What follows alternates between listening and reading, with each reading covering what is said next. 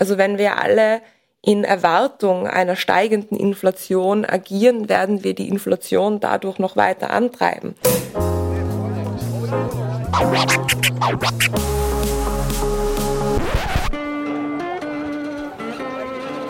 Liebe Hörerinnen und Hörer, herzlich willkommen im Zack Zack Nachtclub. Jeden Donnerstag ab 22 Uhr machen wir die Nacht zum Tag. Ungezwungen, persönlich und mit Open End. Schön, dass ihr heute dabei seid.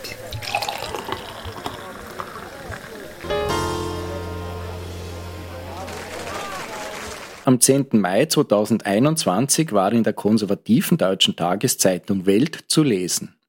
Am Essen sparen, Millionen Briten hungern bereits für den Lebensunterhalt. Die Quintessenz des Artikels jeder siebte Brite oder 7,3 Millionen Menschen sind davon betroffen. Tafeln, die Bedürftige versorgen, schlagen Alarm. Sie bleiben auf Kartoffeln und Wurzelgemüse quasi sitzen, weil sich die Menschen die Energie zum Kochen nicht mehr leisten können. Auch aus dem Rest von Europa kommen bedenkliche Meldungen zum Thema Teuerung. Die Inflation lag in Griechenland im April bei 10,2 Prozent. In Tschechien, das nicht zur Eurozone gehört, kletterte sie auf den höchsten Wert seit 1993. Im April stiegen die Verbraucherpreise im Jahresvergleich um 14,2 Prozent. Sind wir also mittendrin in einer Inflation, die sich gerade auch noch beschleunigt? Liebe Hörerinnen und Hörer, Thomas Nasswetter begrüßt Sie recht herzlich zur 38. Ausgabe des Zack-Zack Nachclubs. Inflation, eine wirtschaftliche Katastrophe? Fragezeichen, Rufezeichen. Das Thema ist brandaktuell, die allermeisten von uns sind davon betroffen, doch was sich genau hinter dem Begriff Inflation verbirgt, wer die Akteure sind und was man dagegen tun kann und soll, darüber wissen die wenigsten wirklich Bescheid. Und die Sache ist überhaupt nicht einfach, das haben mir schon die Recherchen zu dieser Episode gezeigt. Also habe ich halt jemanden eingeladen, der schon einmal in einem Nachtclub zu Gast war und uns damals erfolgreich, zumindest was die Reichweite der Episode betrifft, über den Homo economicus aufgeklärt hat. Ich begrüße recht herzlich Frau Dr. Sabrina Dorn im Zack-Zack-Studio. Liebe Frau Dorn, stellen Sie sich bitte kurz vor. Ja, hallo Herr Nasswetter, danke vielmals für die Einladung. Ja, ich heiße Sabrina Dorn, bin Ökonomin und Statistikerin und Nerd Dementsprechend äh, befasse ich mich auch mit ökonomischen und statistischen Zusammenhängen und fühle mich sehr geschmeichelt, dass Sie mich zu dem Thema befragen wollen. Ich habe so ein bisschen eine Umfrage in der Redaktion gemacht und die waren alle recht begeistert, als ich gesagt habe, ich hätte das Thema Inflation auf der Liste und alle haben gesagt, aber dann macht die Basic, dann macht bitte die Basics. Also offensichtlich gibt es so bei Leuten, die sich durchaus mit wirtschaftlichen Zusammenhängen auszukennen scheinen, ein bisschen Probleme. Was bedeutet eigentlich Inflation? Die Zuhörerinnen und Zuhörer, wir alle sind ja davon im Moment sehr betroffen. Ein anderes Wort für Inflation ist auch Teuerung. Was verbirgt sich dahinter? Nee, das bedeutet, dass das Geld, das man zur Verfügung hat, an Kaufkraft verliert. Noch einfacher ausgedrückt, wenn Sie gestern für einen bestimmten Warenkorb einen bestimmten Preis haben bezahlen müssen und sie heute für eben denselben Warenkorb einen höheren Preis bezahlen müssen, dann spricht man von Inflation. Und wie entsteht so eine Inflation? Inflation ist in dem Sinn ja kein schlechtes Phänomen per se. Zum Beispiel in Zeiten, wo wir eine boomende Wirtschaft erleben, brauchen wir eine, ein gewisses Maß an Inflation, um einfach auch äh, Liquidität in den Märkten zu halten, weil eben Wachstum Liquidität benötigt. Das Hauptsteuerungselement dafür liegt bei einer unabhängigen Zentralbank hier im Euroraum, die EZB. Die kann die Inflation über den Leitzinssatz steuern. Das heißt, wenn die Zinsen sehr niedrig sind, haben die Leute Anreiz, das Geld nicht auf die Bank zu bringen, sondern dann befindet sich das Geld am Markt. Das haben wir dann eine größere Geldmenge, die Geldmenge steigt und damit steigt auch die Inflation. Was aber in Maßen gesund für eine wachsende Wirtschaft ist. Ein Ziel von, von äh, Nullinflation oder von, von, von Deflation ist äh, tendenziell äh, unrealistisch und, und auch nicht erstrebenswert. Und auf der anderen Seite, wenn die EZB natürlich den Leitzins anhebt, haben die Leute mehr Anreiz, ihr Geld auf die Bank zu bringen, haben die Leute mehr Anreiz zu sparen und die Geldmenge verringert sich dadurch und die Inflation sinkt. Das ist eigentlich das Hauptsteuerungselement das es volkswirtschaftlich gibt, um, um Inflation institutionell praktisch zu beeinflussen. Das heißt, das Ganze geht wirklich dann von der Zentralbank aus. Wenn wir jetzt die Unabhängigkeit betrachten, gibt es noch andere Instrumente, zum Beispiel in der Politik, die irgendwie eine Regierung oder so anwenden kann, um Inflation zu bekämpfen. Natürlich über das Instrument der Staatsverschuldung kann eine Regierung was machen, über Steuerpolitik kann eine Regierung was machen. Und da kommen wir auch ganz zum, zum wichtigen Punkt eigentlich, wenn wir über Inflation sprechen. Dieses Phänomen kann natürlich durch mehrere andere Kräfte getrieben sein und man muss sich halt immer im konkreten Fall anschauen, woher kommt diese Inflation. Und wenn wir uns das jetzt für die aktuellen äh, Daten einfach anschauen, gerade um, um uns ein bisschen zu orientieren, wo wir uns befinden. Also grundsätzlich wird für Industrieländern von einer unabhängigen Zentralbank angestrebt, dass die Inflation bei circa zwei Prozent liegt. Bei Schwellenländern sind es drei bis vier Prozent. Ab 10 Prozent Inflation spricht man von wirtschaftlichen Problemen, substanzielleren, und ab 50 Prozent spricht man von, so einer, genannten, von einer sogenannten Hyperinflation. Und entlang dieses Zieles, äh, was da empirisch für gut befunden wurde, versucht man das zu steuern. Und äh, jetzt sind wir aber im Euroraum auf 7,4 Prozent. Österreich liegt da eh noch unterm Durchschnitt. Ähm, aktuell befindet sich die Gesamtinflation laut Daten der ÖMB in Österreich bei 6,7 Prozent. Wenn man sich aber das anschaut, nach zwölf Subgruppen praktisch aufgeschlüsselt, sieht man einfach, dass der Bereich Verkehr und Transport einer der Hauptinflationstreiber ist, sowie der Bereich Wohnen, Wasser und Energie und mit dem dazu auch noch eben Nahrungsmittel. Also Nahrungsmittel Commodities allgemein werden gerne von Energiekrisen mitgezogen. Also da scheint es empirisch historisch eine positive Korrelation zu geben. Und wenn wir dann eben dann noch ein Stück weiter schauen, weil man sagt ja auch, ähm, Inflation ist auch irgendwo ein Verteilungskampf. Warum sagt man das? Und zwar, weil natürlich, wie stark einen diese Inflation trifft, also wie stark einen diese Teuerung betrifft, natürlich auch von der Konsumstruktur eines Haushaltes abhängt. Und diese Konsumstruktur, die, die ändert sich über unterschiedliche Punkte an der Einkommensverteilung, wo man sich befindet. Zum Beispiel Haushalte, die äh, eher niedrigeres Haushaltseinkommen haben, müssen relativ einen wesentlich größeren Anteil ihres Haushaltseinkommens für solche sogenannte also Güter des Grundbedarfs äh, ausgeben. Und da gehört nun mal Wohnen, Wasser, Energie, Ernährung, Transport dazu. Die trifft es viel härter als das der Fall ist bei Haushalten, die ein recht hohes Haushaltseinkommen haben.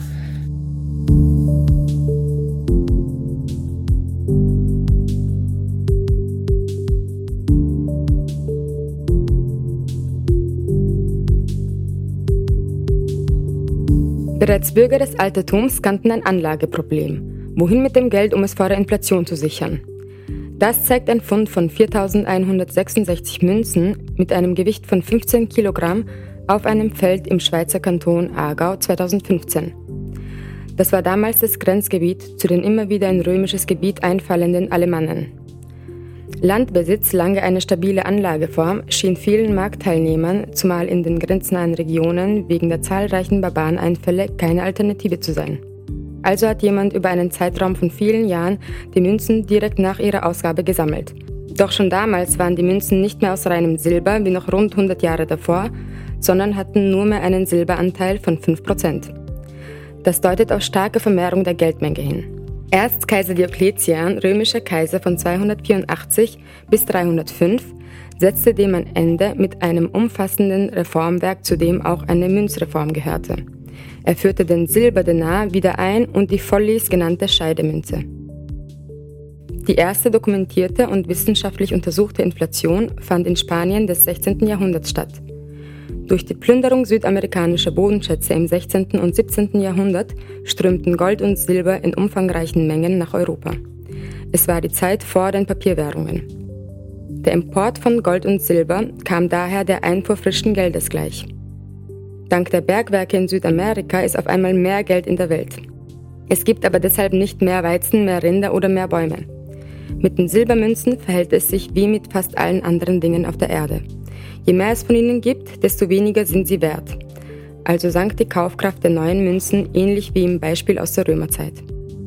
Der französische Humanist und Staatstheoretiker Jean Baudin schrieb bereits 1568, dass der Überfluss an Edelmetallen die wichtigste und fast einzige Ursache der Preissteigerung bilde. Er wies auf einen bis dahin unbekannten Faktor hin, die Geldmenge.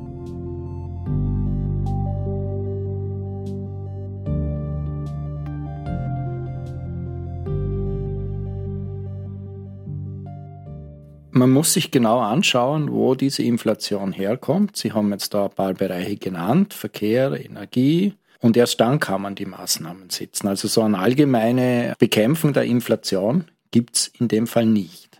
Naja, natürlich gibt es immer in der Politikberatung oder in der ökonomischen Beratung gewisse Grundrezepte aus dem Lehrbuch, die auch über unterschiedliche Zeithorizonte dann greifen immer die Frage, was kann man praktisch am kurzen Ende, also kurzfristig machen, was kann man lang- und mittelfristig machen. Ich meine, lang- und mittelfristig ist es klar, okay, eine wachsende Wirtschaft, da ist ein gewisses Maß an Inflation gut und eine Wirtschaft, die reales Wachstum äh, generiert, kann auch der Inflation standhalten. Und da stellen sich dann natürlich die Fragen, was kann man da jetzt alles langfristig machen? Welche Stimuli kann man angebots- und nachfrageseitig setzen. Der beste Garant für reales Wirtschaftswachstum sind einfach Innovationen. Tatsächliche Durchbruchsinnovationen, da ist natürlich, dass die Regierung oder äh, der Policymaker einfach die Bedingungen so setzen kann, dass sowas möglich ist. Attraktive Standortbedingungen, gut ausgebildete Menschen, die dann auch diese Innovationen machen ich meine, da müsste man nur mal die Hausaufgaben von der OECD machen, was jetzt den Steuerkeil zum Beispiel in Österreich betrifft, der einfach insgesamt viel zu hoch ist. Also das Arbeitseinkommen ist viel zu hoch, mit Steuern und anderen Sozialabgaben belastet, so dass es eigentlich auch für Start-ups zum Beispiel oder Unternehmen allgemein nicht so attraktiv ist, in, in Österreich einen Standard aufzumachen und äh, dort Forschung und Entwicklung zu betreiben. Und natürlich auch Forschung und Entwicklung per se kann der ähm, Gesetzgeber durch zahlreiche Stimuli mit Investitionsprämien und so weiter und so fort, müsste man sich im konkreten Fall anschauen, setzen. Aber ich meine, das sind langfristige Maßnahmen. Kurzfristig haben wir natürlich das große Problem, dass wir einfach Armutsbekämpfung machen müssen. Wenn diese Menschen an, an dieser Stelle der Einkommensverteilung auch keine Kaufkraft mehr haben, die ihnen eben durch die Inflation weggefressen wird, dann bedeutet das nachfrageseitig auch wieder einen Schrumpfungseffekt auf die Wirtschaft. Das bedeutet, dass man durch einen wirklich zielgerichteten Transfer diese Haushalte entlasten kann. Natürlich die soziale Komponente, die in einer Demokratie äh, einfach ähm, zu, zu unseren Grundwerten auch gehört, aber einfach auch die schlichte ökonomische Komponente, dass dann natürlich ein Kaufkrafteffekt dann auch entsteht. Und kurzfristig, ich meine, es wird ja auch ähm, die Mehrwertsteuersenkung oder Null-Mehrwertsteuer hat man auch schon jetzt politisch kolportiert gehört. Ich meine, es wird auf, auf Konsumenten nicht unbedingt dann überwälzt. Es könnte natürlich sein, dass wenn man die Mehrwertsteuer wegnimmt, man bis zu einem gewissen Grad dann halt auch die Unternehmen subventioniert. Das muss einem halt klar sein. Und es ist halt grundsätzlich so, dass solche Effekte von, von, von Mehrwertsteueränderungen relativ schnell verpuffen. Also das kann wirklich nur eine Lösung ganz am, am, am kurzen Ende sein. Und vielleicht gibt's noch eine andere wirkliche Langfristdimension, die man jetzt auf diese aktuelle Inflationskrise, fast Krise, noch nicht ganz Krise, bei 10 Prozent sind, sind wir noch nicht, aber es gibt natürlich Grund, sich über das Thema Gedanken zu machen und das zu beobachten. Aber langfristig haben wir ja durch diese Energiekrise auch einen Creative Pressure, unsere Hausaufgaben etwas schneller zu erledigen und den Ausstieg aus den ganzen fossilen Energien endlich zu bewerkstelligen, weil diesen Druck haben wir ja auch von anderer Seite. Wir sehen ja das ganze Thema Klimawandel raus aus den fossilen Energien, jetzt eben auch, weil es marktlich einfach äh, unattraktiv ist, weil es preislich zu teuer ist, rein in alternative Energien, rein in Forschung und Entwicklung, hier einfach Schritte nach vorne zu machen, weil schauen wir uns jetzt den Wettbewerb an, der passiert derjenige, der zuerst eine wirklich tragbare und gangbare Alternative zu fossilen Energien entwickelt, wird ökonomisch gesehen damit sehr großen Erfolg haben. Also das heißt, man sollte sich ganz schnell in Österreich darüber Gedanken machen, wie diese enorme Abhängigkeit, 80 Prozent beim Gas von fossilen Energieträgern überwunden werden kann. Da kommt jetzt das Zweite ins Spiel, Sie haben das angesprochen, das Thema Staatsverschuldung. Wäre es Ihrer Meinung nach sinnvoll, da einen Innovations-, aber auch einen Konsumschub zu setzen? Oder wird es genügen, nicht die Mehrwertsteuer zu senken, sondern vor allem die Steuern auf Arbeit? Ich meine, beim Thema Steuern auf Arbeit sind wir ja wieder, also grundsätzlich schon bei der OECD-Empfehlung, da sind wir überfällig, diesbezüglich Maßnahmen zu setzen. Das ist ganz klar. Es sind ja auch in der politischen Debatte ist das Schlagwort ähm, der kalten Progression. Ich glaube, das fällt schon seit 1999. Also es ist auch ein Vorschlag, der eigentlich unbedingt und überfällig umgesetzt äh, gehört, gerade um das ein bisschen zu erklären in Einkommen, das nicht inflationsbereinigt ist, da spricht man vom sogenannten nominalen Einkommen, das jemand verdient. Und dann gibt's auf der anderen Seite eben noch das sogenannte reale Einkommen. Das ist praktisch das, was man dann mit dem zur Verfügung stehenden Einkommen tatsächlich kaufen kann. Also das nominale Einkommen kann gleich bleiben, aber durch Inflation hat man dann weniger reales Einkommen. Und das ist eigentlich auch die äh, relevante Kennziffer.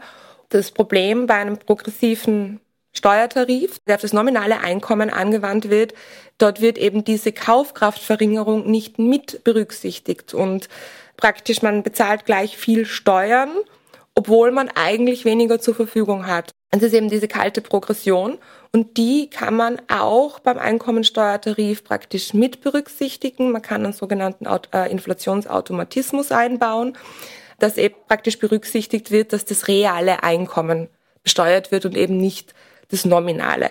Wir beobachten ja auch immer wieder solche Anpassungen politisch. Das ist dann halt bisschen Schrauben am Tarif, ein bisschen Schrauben an der Progressionsstufe, also äh, Tarif- und Progressionskosmetik, aber halt jetzt irgendwie keine nachhaltige Lösung.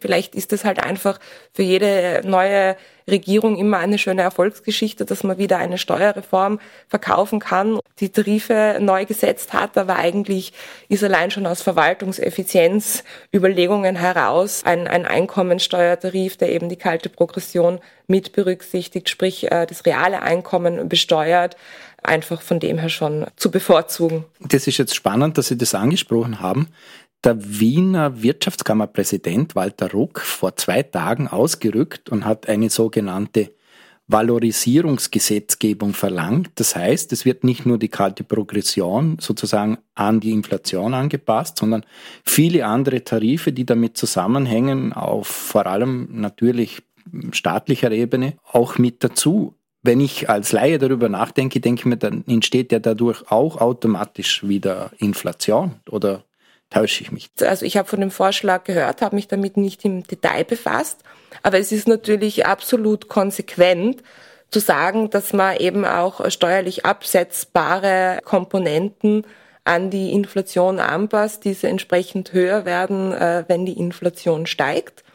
Es ist nur, was man dabei halt berücksichtigen muss, wenn man das dann konstruiert und umsetzt, dass es nicht so sein darf, dass dadurch irgendwie Unternehmer belastet werden, sprich eben so, wie, wie Sie das jetzt auch eben der Wegkanal sein kann, dass die Inflation dann steigt, indem man eben die Kosten der Produktion dadurch erhöht. Das darf eben bei der Konstruktion nicht passieren.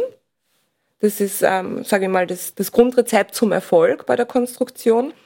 Aber ansonsten finde ich den Vorschlag eigentlich sehr gut und sehr konsequent, wobei ich das jetzt mit ein bisschen Vorsicht sage, dass ich jetzt die detaillierte Ausarbeitung dessen nicht kenne, dass ich keinen Gesetzestext dazu kenne, aber die Idee an sich äh, ist begrüßenswert. Wie gesagt, es ist im Zusammenhang mit der Diskussion der kalten Progression konsequent und natürlich eben auch effizient im Sinne, dass es eine Entkomplizierung unseres Steuersystems in dem Sinn auch bedeutet, weil man nicht eben dauernd irgendwo nachbessern muss.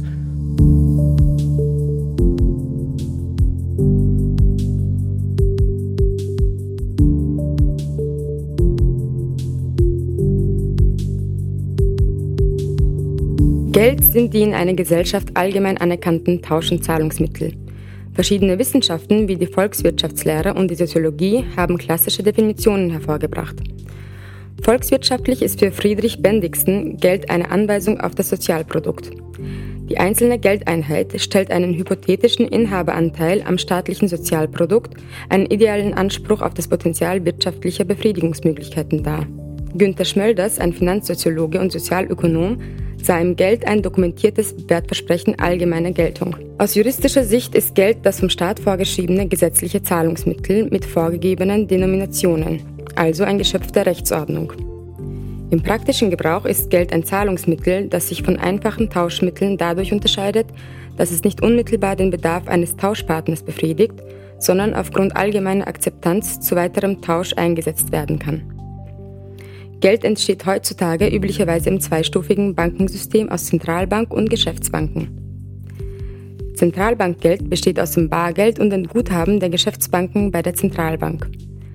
Verkaufen die Geschäftsbanken der Zentralbank Wechsel, Devisen oder Wertpapiere, so erhalten diese Zentralbankgeld in Form von Geldscheinen, Geldmünzen oder Zentralbankguthaben. Zentralbankgeld kann auch durch verzinsliche Kreditvergabe der Zentralbank an Geschäftsbanken gegen Pfandhinterlegung entstehen. Den Prozess der Zentralbankgeldschöpfung kann die Zentralbank über ihr geldpolitisches Instrumentarium steuern. Dazu gehören insbesondere der Leitzins und die Offenmarktpolitik, also den Ankauf und Verkauf von Wertpapieren.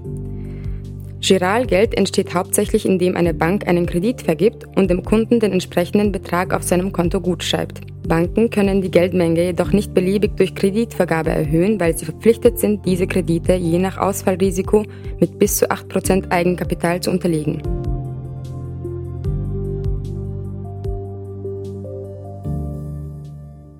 Inflation und vor allem eine hohe Inflation kann aber auch schuldenbefreiend wirken. Wie funktioniert das?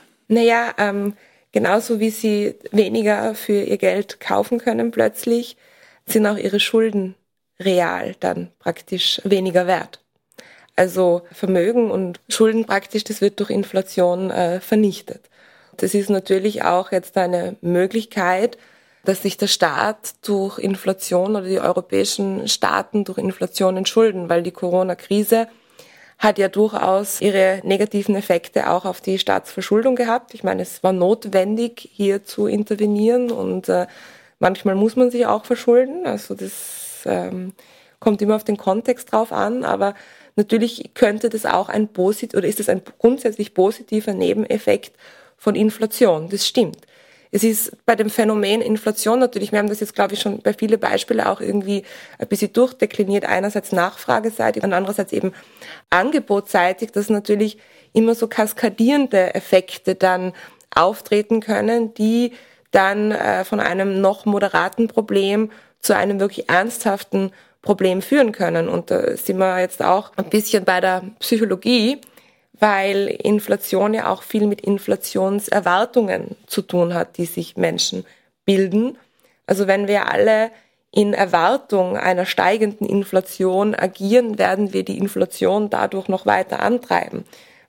Individuell rational wäre in dem Zusammenhang, dass Sie als, als Konsument in der Befürchtung, dass morgen die Lebensmittel und Kosmetikprodukte noch teurer sind, heute dorthin gehen und und alles kaufen, äh, was nur geht, dass sie als Unternehmer versuchen werden, Investitionen äh, vorzuziehen, weil die heute noch billiger sind als, als in fünf Tagen.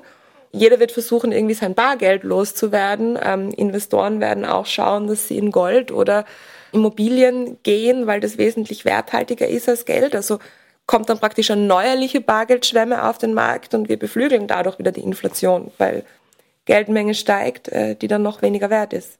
Aber da braucht es dann wahrscheinlich eine gewisse Höhe an Inflation, dass diese, diese Vorziehkäufe oder so dann tatsächlich auch stattfinden. Naja, ähm, wenn man sich äh, die Zeitreihe einfach mal so auf Basis der Daten ansieht, äh, man sieht, dass das in letzter Zeit ziemlich angestiegen ist, ja, aber insgesamt eine steigende Tendenz ist auch klar, oder? Weil Wirtschaft ist ja auch gewachsen.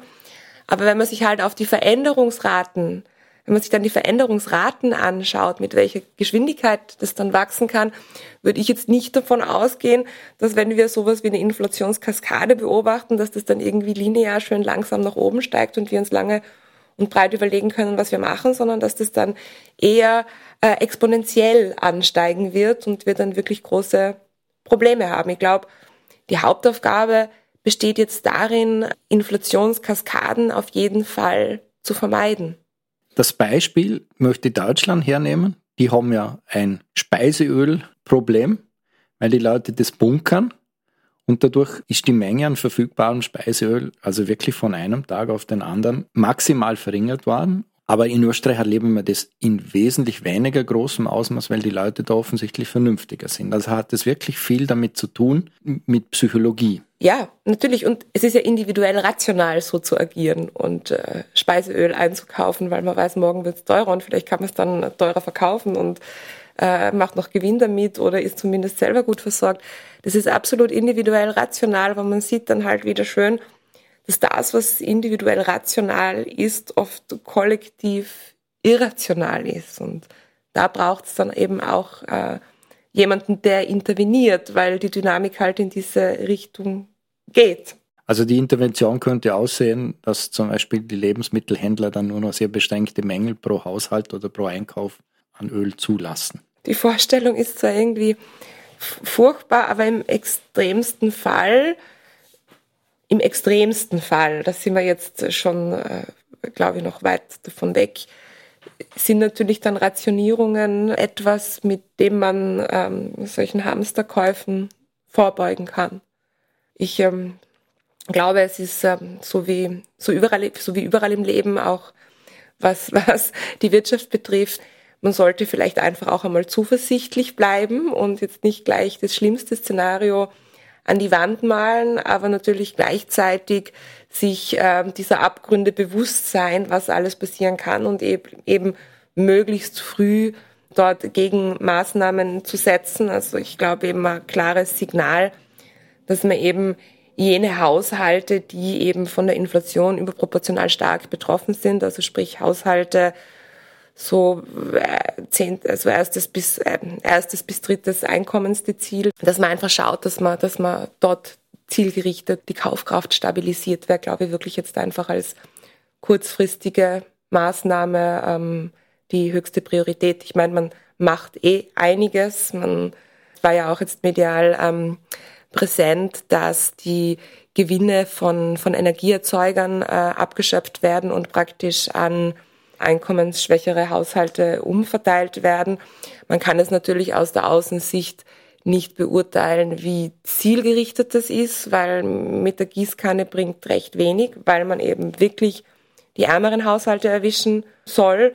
Und natürlich auf der anderen Seite denkt man sich halt auch, ähm, ja, die Hausaufgabe ist klar, raus aus, das, aus den fossilen Energien. Und jetzt äh, sind da staatliche staatlich angebundene, staatlich abhängige Energieversorger, die dann äh, Gewinne ausschütten und sie nicht reinvestieren für eine neue Infrastruktur. Und wäre schön, wenn uns das der Herr Finanzminister vielleicht noch etwas besser erklären würde. Ich möchte noch auf einen Begriff kommen, der ist in der Vorbereitung von diesem Gespräch von Ihnen gefallen. Das ist das Thema Stagflation. Da haben Sie gesagt, das ist noch viel schlimmer als Inflation. Wir haben ja den Zusammenhang zwischen Inflation und einer wachsenden Wirtschaft. Also eine wachsende Wirtschaft braucht ein gewisses Maß an Inflation, ist gut.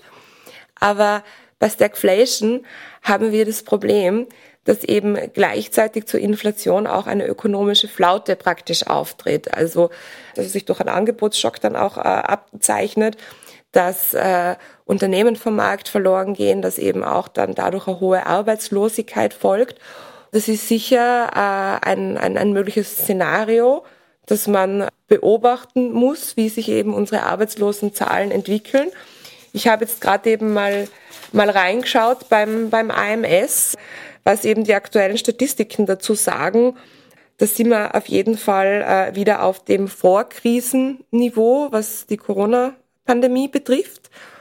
Und äh, da scheint jetzt äh, aktuell kein klarer Hinweis darauf zu sein, dass wir uns schon in so einem Szenario befinden.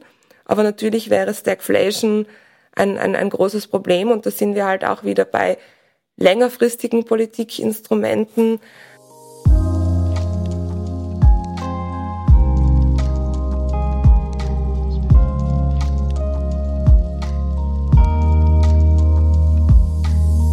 Die Inflation wirkt wie ein gigantischer Unternehmensbandwurm. Dieser Bandwurm verzehrt einfach so die täglich benötigte Menge an Investitionsgeldern, unabhängig von der Gesundheit des Wirtsorganismus.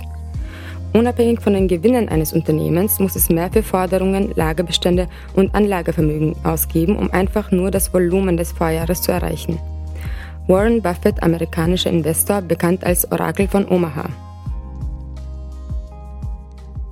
Ja, das ist eben genau das Problem, wenn sich Inflation auf der Unternehmensseite auswirkt, wenn wir einfach eine Verteuerung der Produktion beobachten und dadurch angebotsseitig die Wirtschaft schrumpft. Ja, das ist ein Phänomen von Inflation.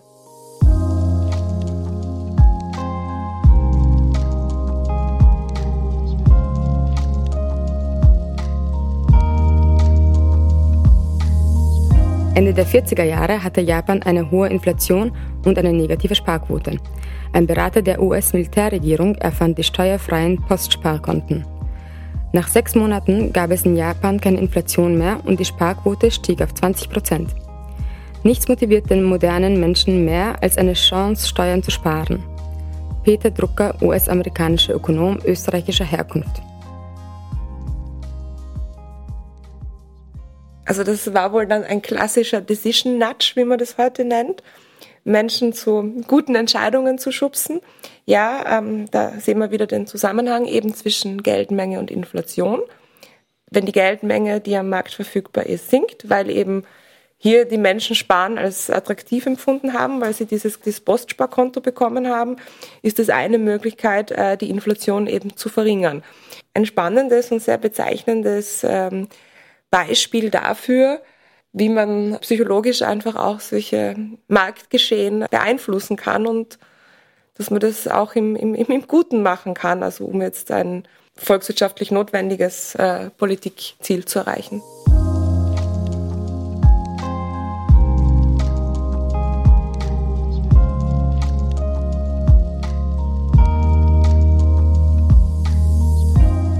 Die erste Heilung für eine schlecht verwaltete Nation ist die Inflation der Währung.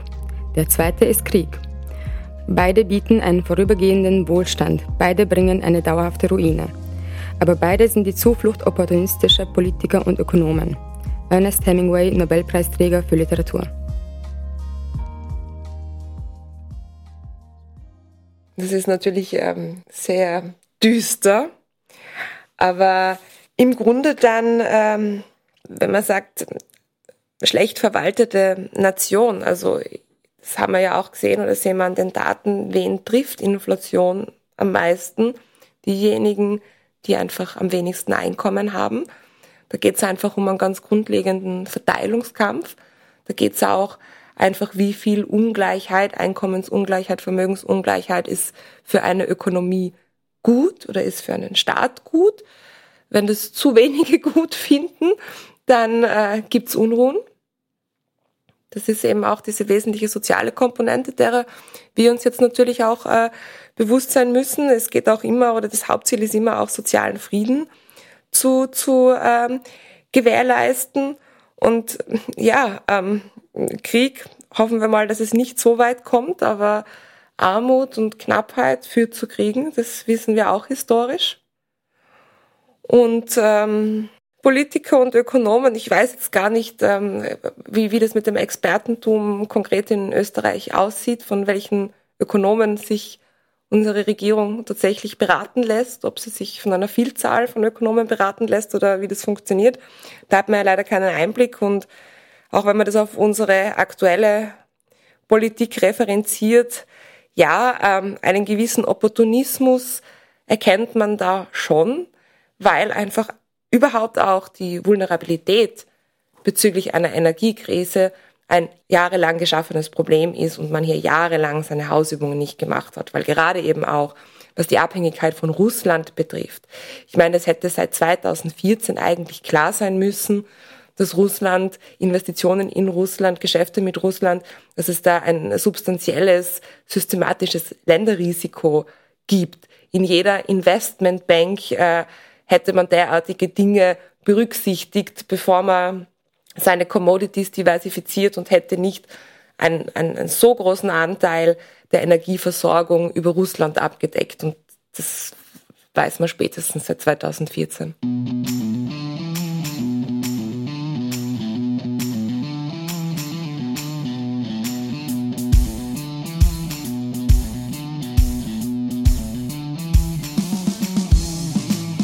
Fassen wir einmal zusammen. Ein entscheidendes Kriterium für die Inflation ist die Geldmenge, die sich am Markt befindet. Ist sehr viel Geld am Markt, steigen die Preise. Ist die Geldmenge jedoch gering, dann stabilisieren sich diese. Eine wachsende Wirtschaft erfordert normalerweise eine gewisse Inflation, die in einem gewissen Rahmen liegt. 2% sind das bei Industrieländern, 3 bis 4% in den Schwellenländern. Ab 10% wird die Inflation für die Volkswirtschaft zum Problem. Liegt die Inflation weit über 50%, dann spricht man von einer Hyperinflation. Ein wichtiges Instrument der langfristigen Inflationsbekämpfung ist Innovation. Sie ermöglicht es, nachhaltig Wirtschaftswachstum zu erzeugen. Dazu müssen aber die Rahmenbedingungen stimmen. Kurzfristig lässt sich Inflation über den Leitzinssatz der Zentralbanken und über geeignete Umverteilungsmaßnahmen in Richtung ärmerer Bevölkerungsschichten steuern. Eine Valorisierung, das heißt automatische Anpassung von Steuern und Tarifen, kann bei entsprechender Ausgestaltung ein gutes Instrument sein, Menschen und Wirtschaft vor realen Einkommensverlusten zu schützen. Wenn Sie jetzt freie Hand bekommen würden, was würden Sie tun?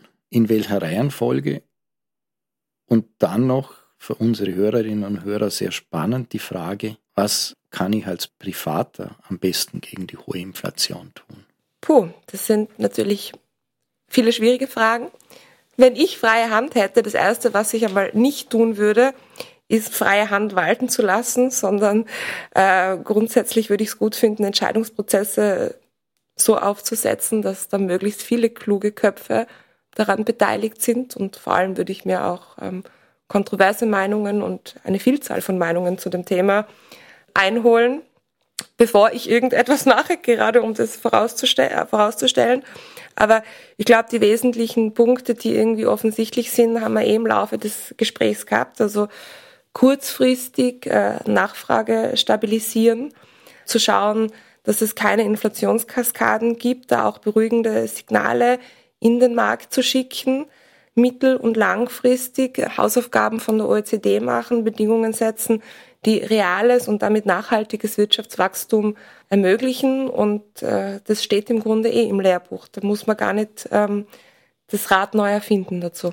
Und als Privater? Dass wir hier wieder mal so eine Situation haben, äh, wo, wo in der es zutrifft, dass das, was individuell rational ist, ähm, kollektiv äh, irrational ist, sollte man als Privater vielleicht jetzt ähm, von Hamsterkäufen absehen ich äh, bin einfach zutiefst zuversichtlich, dass sich das alles wieder erholen wird und dass wir auch einfach entsprechende Durchbruchsinnovationen bald haben werden, was erneuerbare Energien, was grüne Energien betrifft und sich unsere Wirtschaft einfach allgemein gerade in einer Phase des strukturellen Wandels befindet. Das ist immer wieder passiert. Natürlich kann es da holprig werden.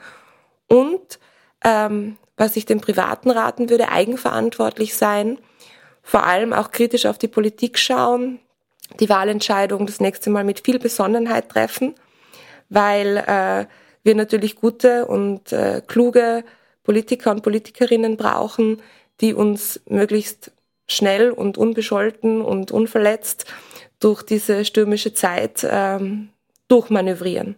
Vielen Dank für diese interessanten Worte, diese Betrachtungsweise, gerade jetzt zum Schluss.